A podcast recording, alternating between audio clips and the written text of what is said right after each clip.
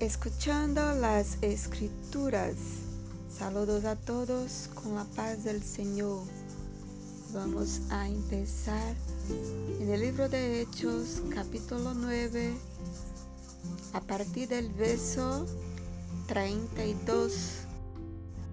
Pedro, que estaba recorriendo toda la región, fue también a visitar los santos que vivían en Lida Allí encontró a un paralítico llamado Eneas, que llevaba ocho años en cama.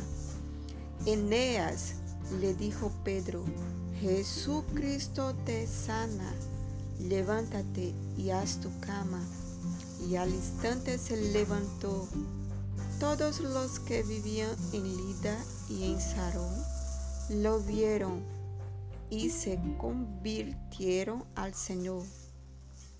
Había en Jope una discípula llamada Tabita, que traducido es Dorcas. Esta se esmeraba en hacer buenas obras y en ayudar a los pobres. Sucedió que en esos días cayó enferma y murió. Pusieron el cadáver, después de lavarlo, en un cuarto de la planta alta y como Lida estaba cerca de Jope, los discípulos, al enterarse de que Pedro se encontraba en Lida, enviaron a dos hombres a rogarle, por favor, ven a Jope enseguida. Sin demora, Pedro se fue con ellos, y cuando llegó lo llevaron al cuarto de arriba Todas las viudas se presentaron llorando y mostrándole las túnicas y otros vestidos que Dorcas había hecho cuando aún estaba con ellas. Pedro hizo que todos salieran del cuarto.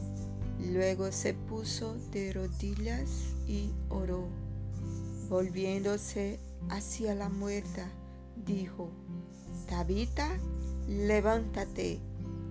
Ella abrió los ojos y al ver a Pedro se incorporó.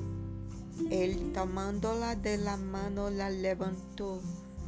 Luego llamó a los creyentes y a las viudas, a quienes se la presentó viva. La noticia se difundió por todo Jope y muchos creyeron en el Señor.